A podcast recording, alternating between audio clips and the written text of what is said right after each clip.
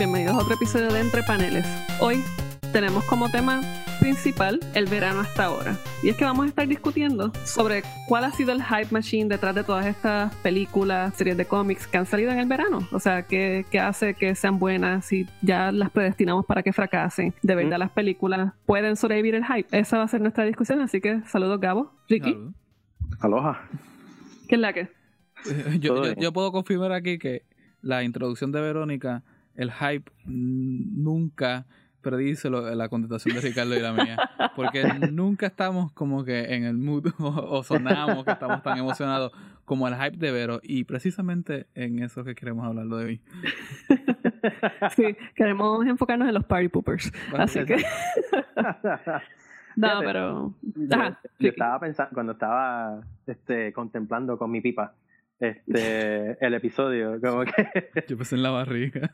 Sí, yo también. De momento me porque tú estás tomando la barriga, Exacto, Ricky. yo como que, Ricky.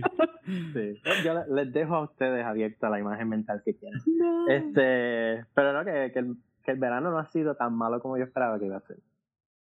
En particularmente. Diablo, mira ese silencio que hubo después de eso que Ricardo dijo. ¿Por qué, Bueno, Ricardo? ¿Por qué no ha sido sí. tan malo como tú piensas? Pues mira, yo, como todos ustedes, vi Batman vs. Superman y dije, este verano se jodió.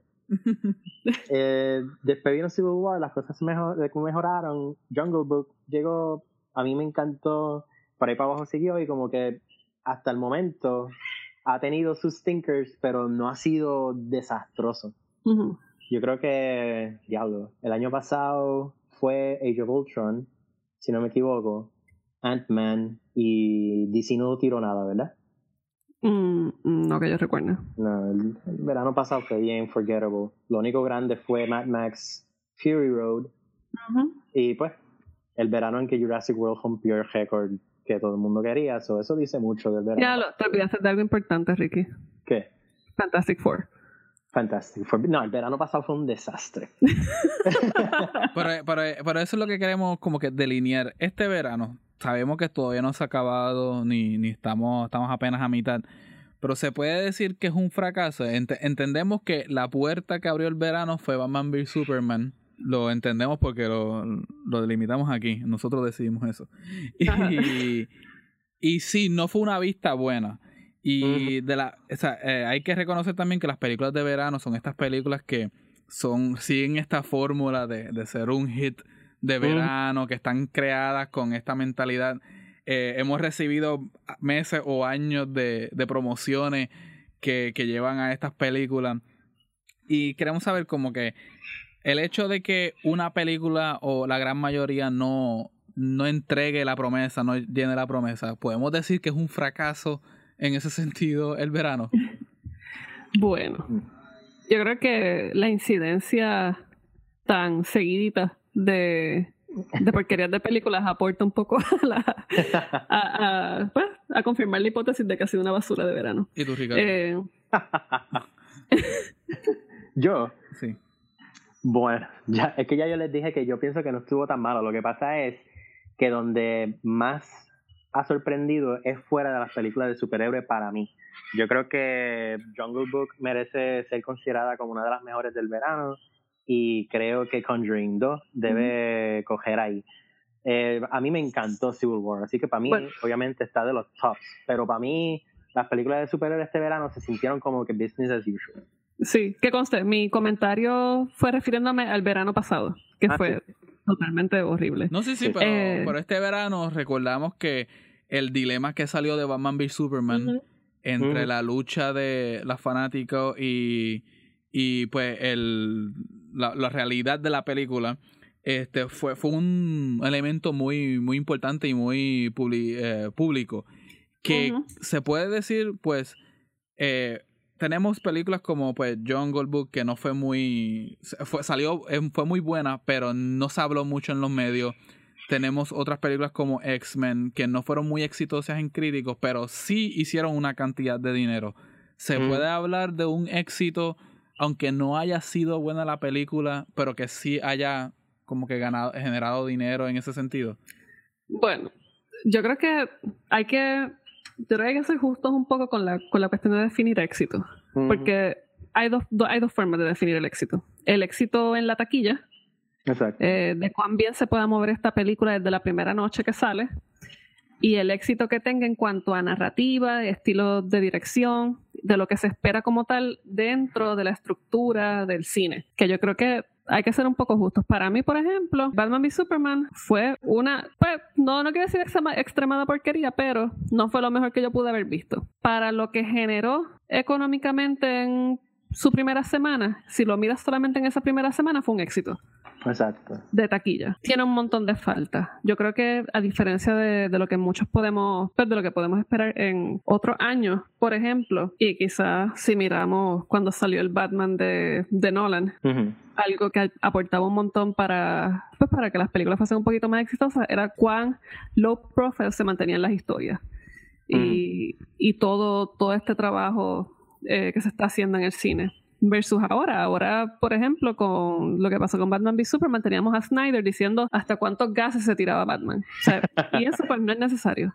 Exacto, pero yo quería añadir algo que mencionaste, las dos formas en que uno puede dictar si la película fue un éxito o un fracaso, es que también hay que considerar eh, la opinión pública y eso sí es un fenómeno que en este año se sintió de una forma como que mucho más presente y, y hasta incluso poderosa, porque ha creado unos debates que como que te hacen pensar si la opinión del crítico realmente vale tanto en esta época. Y es, es curioso porque entonces yo, yo pienso que tienes que definirla, la del éxito o el fracaso, tanto en taquilla como a nivel crítico como a nivel público. Dicho eso, yo tengo problemas con aquellas personas que dicen que Batman vs. Superman fue un éxito público, con la gente y con la audiencia. Porque los debates que se dieron en Internet se dieron entre un- unos grupos que hacían mucho ruido. Pero cuando tú sales a la calle, hablas con gente así casualmente, entras a la tienda de cómics y escuchas la opinión de estas otras personas, etcétera, etcétera, etcétera, tú dices como que, mira, yo normalmente escucho que la película fue más mala que buena.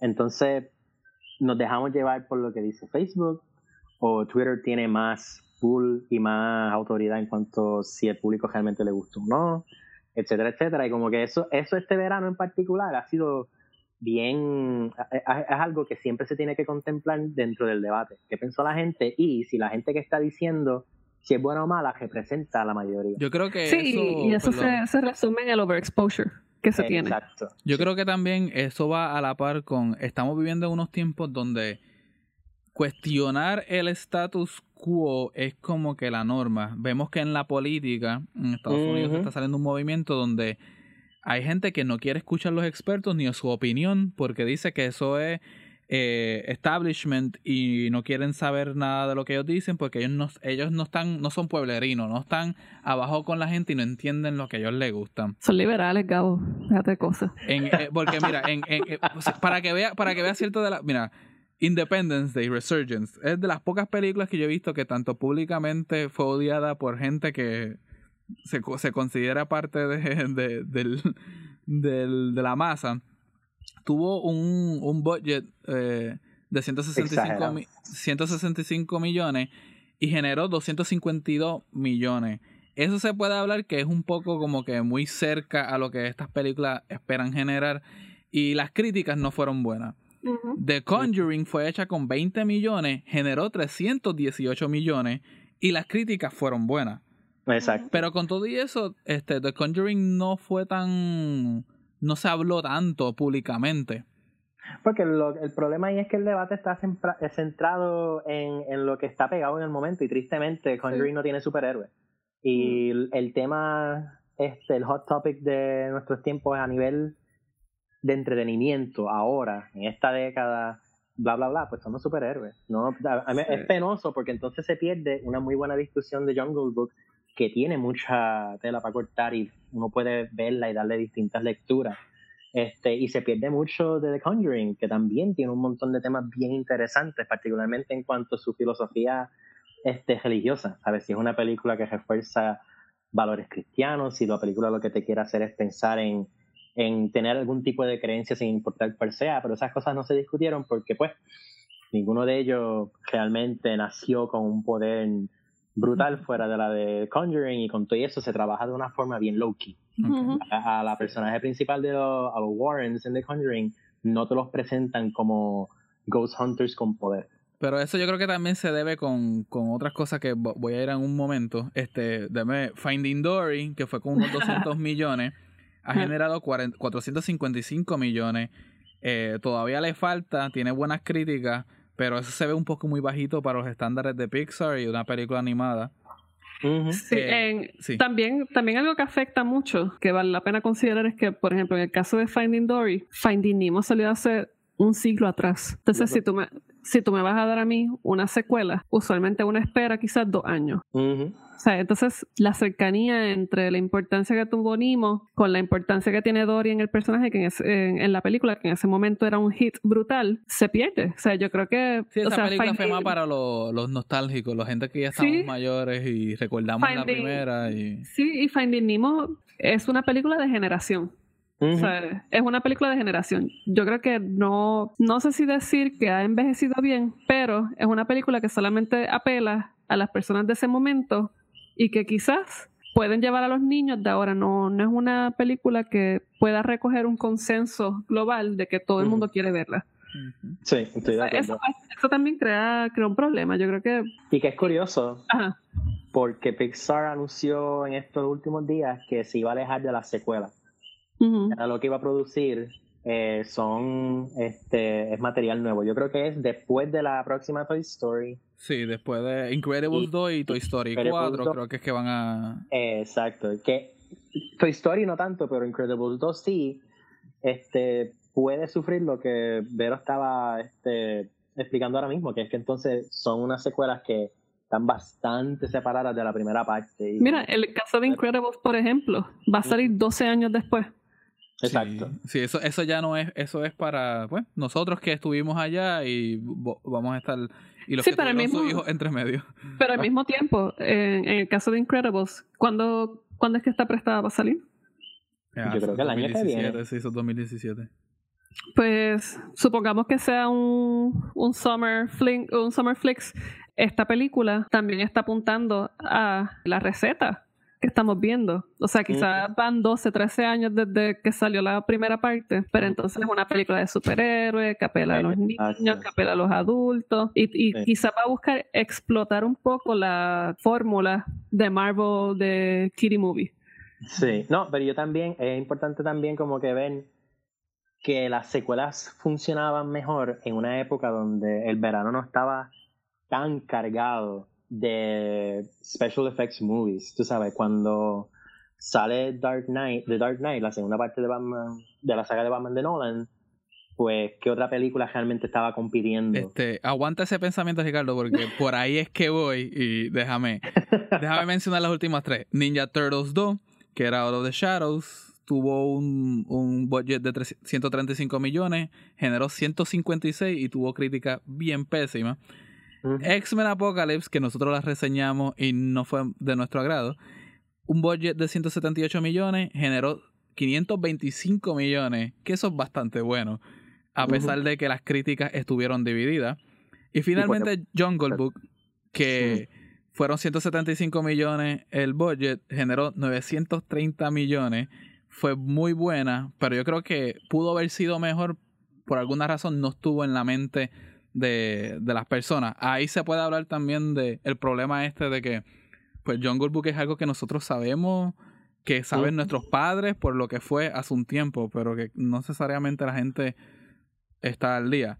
Pero lo que quería ir era que se puede hablar de una fatiga, no de superhéroes, pero de películas con producciones en estos precios, en estos precios. Yo creo que sí. Yo diría que que el problema, bueno, fatiga en el sentido crítico y... Fatigo, yo, yo, quiero, yo, yo, me, yo me refiero a fatiga en sentido de memoria colectiva. A mí me encantó Civil War, pero no es una película que yo quisiera sentarme a ver como Back to the Future. Tantas veces. Sí, entiendo. Como que ya las películas hoy día son buenas, pero no son memorables, no se quedan en esta memoria colectiva donde la gente sigue hablando de ella bueno, meses después. Pero ahí, y quiero saber qué piensa Vero de esto también. Eh, yo diría que no son tan memorables, pero es a la velocidad que nosotros estamos como cultura. Tú sabes, cuando sale Back to the Future, no hay internet. Cuando sale Back to cuando sale Jurassic Park, también no tenía mucha competencia en el cine. Cuando sale Titanic, Titanic acapara todo. Y incluso los estudios tenían que entonces repensar qué películas iban a salir, porque Titanic todavía estaba en el cine. Entonces, la cultura de los 90, principios de 2000, estaba mucho más enfocada. Entonces, la película evento del verano era una o dos. Y en el caso de, yo creo que el último verano donde podemos decir que, que hubo un balance fue en el verano donde salió Avengers y Dark Knight Rises. Eran dos películas que iban a acaparar el verano y entonces en el tremedio iban a haber películas buenas, otras de acción, unas blockbusters más o menos, pero no le quitaban el, la batalla, ¿verdad? Grande del verano, que era entre Avengers y, Batman. Ahora mismo no. Entre Civil War, X-Men, entre eh, Ninja Turtles, Warcraft, y entonces, pues mira, se te va a olvidar, porque es que no, no, no vas a tener espacio para dejar que la película siente contigo y que tú la piensas y la discutas. Pero yo creo que más allá de, de pensar la película solamente como este único evento visual y de efectos, ah, hay que decirlo, también hay una carencia de, en cuanto a historia. Yo creo que más allá de tú, o sea, el, la forma en que nosotros calificamos una película como memorable o no tiene que ver mucho con cuán relatable puede ser la historia y con cuán bien hecha está narrada, o sea, con cuán bien narrada está. O sea, a mí, por ejemplo, yo creo que Civil War me gustó, no la vería una segunda vez. Fue una película buena, me entretuvo, unas partes las sentí muy largas, lo mismo que Ultron. Ultron la pude ver, no la vería una segunda vez. Y no tiene que ver con el exposure, tiene que ver con la historia. X-Men, mira, X-Men no la veía porque está mala con cojones, Pero, mira, el otro día cuando venía de, camino, cuando venía en el avión para acá, estaban dando que sea Batman v Superman y un montón de otras cosas. Mm. Batman v Superman fue mi Batman v Superman fue mi elección para yo quedarme dormida. o sea, hay películas que son olvidables. Cuando uno piensa, por ejemplo, en el Batman de Nolan, uno dice como que, mano, esta película tenía sus efectos, pero no se grabó en CGI todo el tiempo. Exacto. Entonces ahí entra una discusión sobre la calidad de lo que estamos esperando en la pantalla grande. No, y estoy de acuerdo. Yo, eh, y es un punto bien importante añadir al, al argumento, ¿sabes? Que, que sí, también yo, yo diría que, que dentro de esa misma velocidad que yo digo que estamos, que estamos demasiado acelerados, como que el punto es sacar películas. Y si en el proceso son buenas, qué bien. Pero el, el punto es que hagan dinero. Y entonces como que en el proceso, como tú muy bien dices, si la película no tiene este elemento que la hace un clásico como Titanic o otro Jurassic Park, pues mira, está bien, pero después que haga el dinero que hizo Titanic y Jurassic Park, pues estamos hechos. Y eso es mejor, porque entonces se presta para esta masa revolú asquerosa de secuelas y de reboots y etcétera, etcétera, que realmente no te dan nada memorable. Yo diría que la última memorable, la última película memorable que yo vi un verano fue ese mismo, el de el de Avengers. Avengers para mí es una película memorable. También, también yo creo que quizás nos podemos preguntar, eh, ¿es posible uno pensar que una de las o sea, juzgando por las películas que van a salir este verano, eh, es posible quizás pensar que una de las recetas o de las fórmulas para visualizar que una película pueda ser un summer hit eh, en la taquilla es traer otra vez la nostalgia. O sea, porque ahora mismo Tortugas Ninja, Independence Day tenemos eh, que X-Men Apocalypse pues, no cuenta, pero tenemos también eh, Ghostbusters que viene ahora, el 22. yo creo que X-Men eh, cuenta por el mero hecho que es otra secuela, creo que Jungle Book cuenta porque es un, un remake de algo, creo que todas estas películas, Conjuring 2, todas apelan a la nostalgia y creo que ese esto es como que una señal de que ese modelo hay que hay que moverse fuera de ese modelo ya este porque eh, primero fue que estaban haciendo el dinero y la gente las veía. Ahora la gente las está viendo, pero sale con un mal sabor en la boca, como que esto no, no gustó. Y ya mismo lo que viene es que van a dejar de ir. Vamos a tener otro verano próximamente que va a ser como el verano, ¿cuándo fue? Hace dos o tres años que el cine tuvo el peor verano de que la gente no fue a los cines. Y pues, Ujú. van a tener que re- revisar esta fórmula de la nostalgia y, y, Sí, y repensar las cosas. Menciono lo de la nostalgia particularmente y po- me atrevo a sacar a X-Men Apocalypse porque X- X-Men como tal no nos ha dado descanso. O Sí. sea, nosotros llevamos desde el 2002, 2003. Desde 2000. Desde el 2000. Desde el 2000 que salió la primera X-Men hasta el día de hoy donde quizás cada dos, tres años sale algo nuevo. O algo que apele a ese mundo. O sea, es contando las Wolverines y todas las mierdas. Se puede contestar Eh, a Deadpool ahí. Pero entonces cuando uno piensa, por ejemplo, en películas que apelan a cierta nostalgia, Ghostbusters fue hace 20 años o más.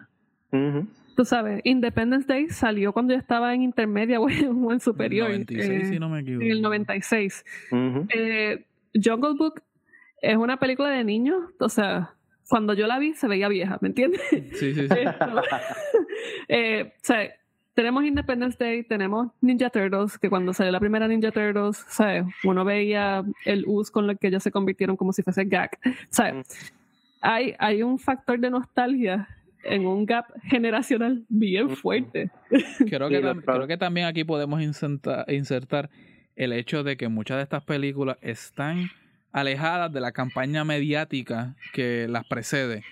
Eh, ya se ya la industria del cine contrata compañías para promocionar, para construir esta máquina, para motivar a la gente para que las vea y a menudo pues no están a la, de la mano. Vemos una, una campaña mediática que te vende una cosa y cuando ves el producto final es otro.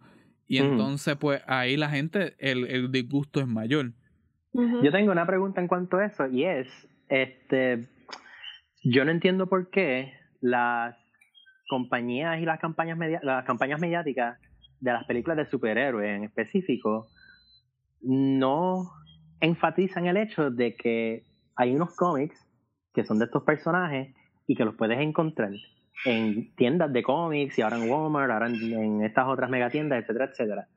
Pero como que yo sí he visto como que hay una falta de, como que no, nunca hacen la conexión directa entre el cómic y la película. Es como que sí, mira, esto es una película de superhéroes y pues por ende hay un cómic de él. Pero no hay como que anuncios en televisión o los mismos anuncios de las películas de superhéroes al final no dicen lee Age of Apocalypse ahora en tiendas de cómics. Y eso para mí es curioso porque no, no me... Obviamente ya sabemos que las películas de superhéroes no equivalen a mayores cantidades de lectores, ¿verdad? O a nuevos lectores, pero tampoco veo que están haciendo el intento. Sí, pero yo creo que eso también ti- tiene que ver mucho con cuán bright pueda ser el, el público. Porque, por ejemplo, yo creo que una de las cosas que afecta mucho las películas de, de cómics, de superhéroes o cualquier película basada en algún libro es la fidelidad. Entonces, yo creo que cuando tú te tomas ciertas libera- libertades al llevar un libro o un cómic a la pantalla grande, ya de por sí tú estás asumiendo un riesgo. Estás asumiendo Sí. un riesgo de que si le dices compra, léete Age of Ultron ahora, que cuando esa Mm. persona vaya a ver la película, ya como que, pero es que esto no tiene que ver nada con el cómic. Entonces yo creo que quizás tiene que ver una cuestión con el riesgo. Yo creo que es más fácil tú distanciarte de un producto si no lo relacionas con el otro. O sea, Mm. algo que ha salvado a DC Comics de todas las desastrosas películas de Zack Snyder Mm. es que ellos no tienen nada que ver con eso. Exacto. Tú sabes, y yo creo que eso aleja la calidad de, de los productos. O sea, tú tienes, por ejemplo, Watchmen, que es de lo mejor que ha salido en la historia de los cómics, de Vertigo, un imprint de DC Comics, y tienes Watchmen que hizo Zack Snyder. Zack Snyder basó su película en Watchmen, pero no tuvo nada que ver DC Comics con esa película. Ujú. O sea, entonces yo creo que eso salva un poco el mercado. Ok, eh, pues es un buen punto, no, no lo había visto así porque yo, por ejemplo, puedo decir Batman vs. Superman es, básicamente una mezcla de eh, Trinity, eh, Death of Superman y Dark Knight Returns. Pero entonces yo hago una campaña publicitaria donde digo, Flashpoint. estos tres cómics. Exacto, y Flashpoint. Léete estos cuatro graphic novels. O sea, la persona que se sienta a ver la película va a decir, ¿qué mierda es esto? Exacto. Una segunda vez después de haber visto la película y decir, ¿qué mierda es esto? Eh, no, y, y, y, son problemas que ni siquiera apelan al diehard fan, ¿sabes? Porque, o sea, yo no creo que hayan diehard fans que digan como que, diablo, esta película está cabrona. O sea, yo creo que hay, hay gente que privilegia quizás a este director y le gusta su estilo y le gusta una forma de cómo él cuenta la historia, pero en cuanto a nivel de fidelidad o adaptación de unas historias, no te saben decir. Pero fija, fija cómo eso funciona como psicología inversa, porque se está hablando de que se, cómo se empaqueta, cómo se, se, se, presenta una película y al día de hoy ya estamos esperando que cada película, o sea, Ghostbusters, Independence Day, tenga esta mega campaña mediática de antes que nos diga que veamos tales películas, que leamos tales cosas o nada, que nos diga esperemos por la, la, la gran cosa que va a ser. Sin embargo, hay películas que no se promocionan y yo creo que Marvel ha hecho un poco de, de, de experimentación con eso. En cuanto al año pasado, el verano, tuvimos a Ant-Man. Y Ant-Man no recibió la misma atención mediática y la, la respuesta de mucha gente fue que fue mejor de lo que esperaba.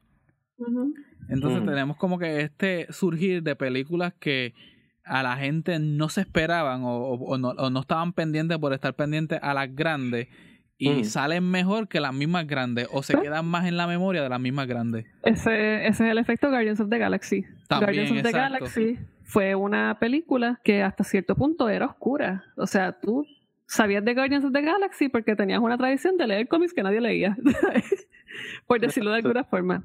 Sí. Tú sabes, no, no, no, no era un hype creado para un público mayoritario, o sea, no era el mismo hype que se creó, por ejemplo, para para qué sé yo, Captain America, Iron Man, whichever, del MCU. Guardians of the Galaxy era its own thing, aparte. Sí, estoy de acuerdo. yo creo que Ant-Man trató de hacer lo mismo que Guardians of the Galaxy en cuanto a cómo se presentó al público.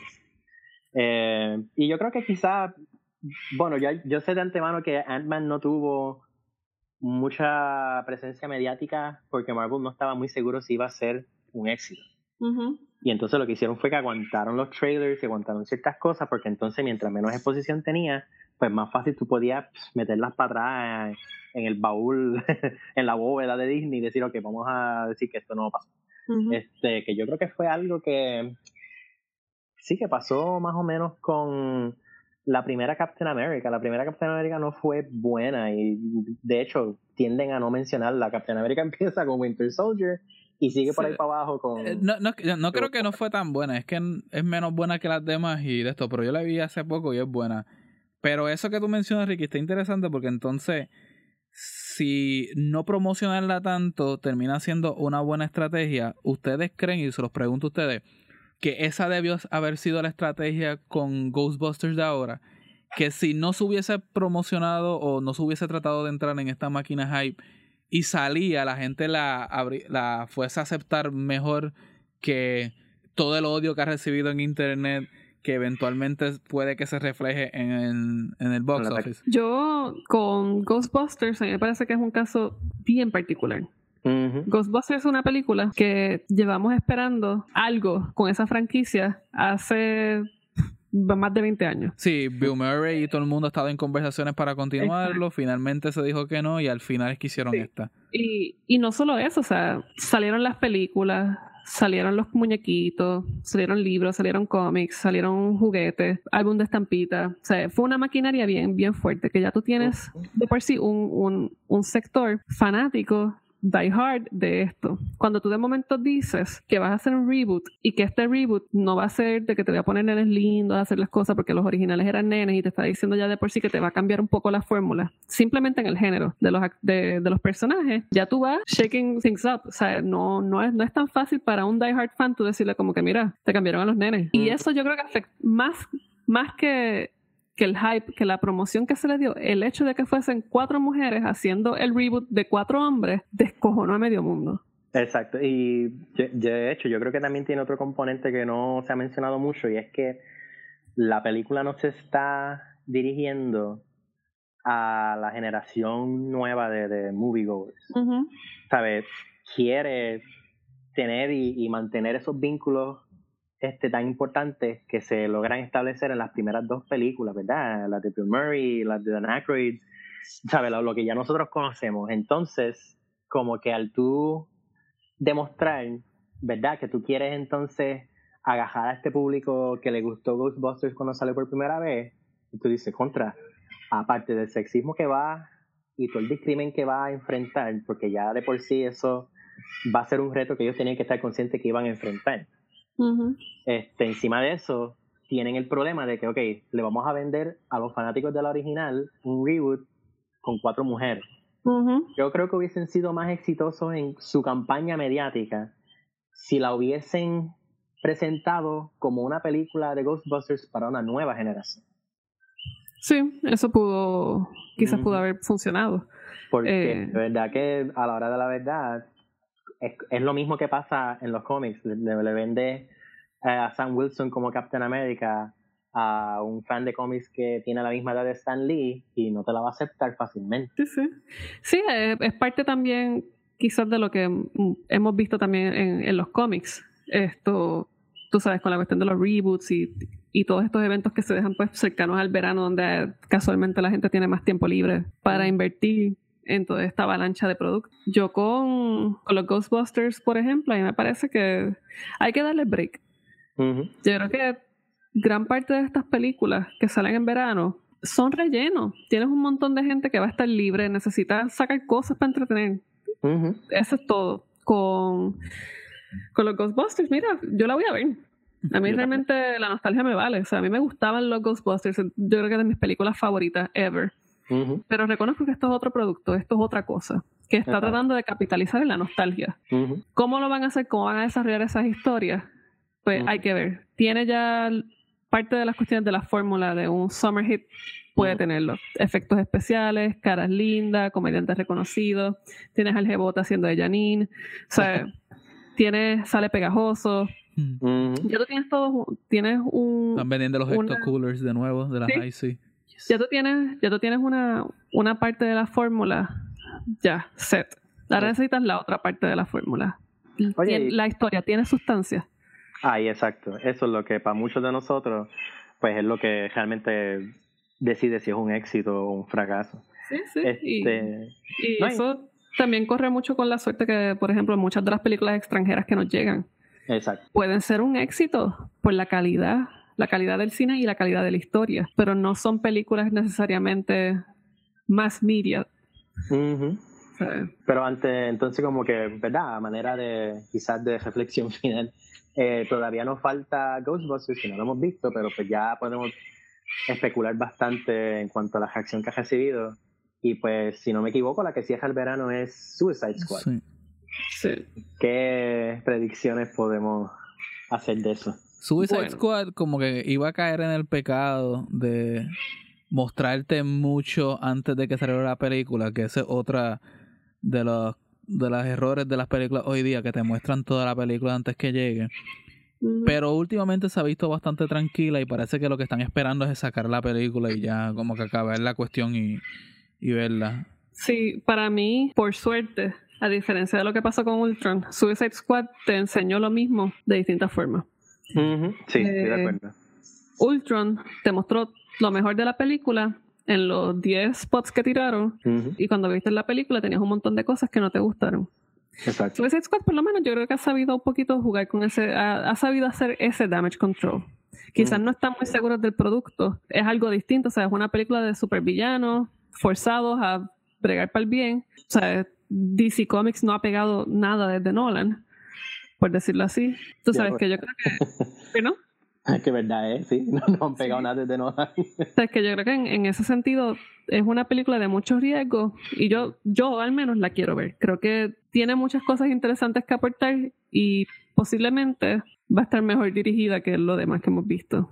Y yo creo que sería, es una buena aportación para, para este cierre de verano. Y yo creo que realmente mucha gente está emocionada por esta película. Sí, yo, yo diría que sí. Incluso yo vi End of Watch, que es una de las películas que dirigió Ayer, el director de Suicide Squad, y de verdad que es buena, tú sabes. Yo creo que, que, hay potencial, y yo, yo creo que tiene potencial de ser el Guardians of the Galaxy de DC. Sí. Eh, yo creo que por lo menos puede si se hace bien, ¿verdad? Si resulta ser una película buena, pues le puede dar un boost que de verdad que DC lo necesita para entonces poder competir en el mercado el año que viene. Sí, incluso para cerrar, yo creo que lo interesante de Suicide Squad es cómo, cómo podemos ver si se transforma en el underdog. Yo creo que si Suicide Squad cumple con la promesa de Deliver, eh, DC tiene que entonces repensar su estrategia y cómo entonces crear ese universo alrededor de algo que funcionó, que sería Suicide Squad. Nada, les quiero dar las gracias por estar aquí con nosotros. Estén pendientes, van a salir un millón de películas este verano.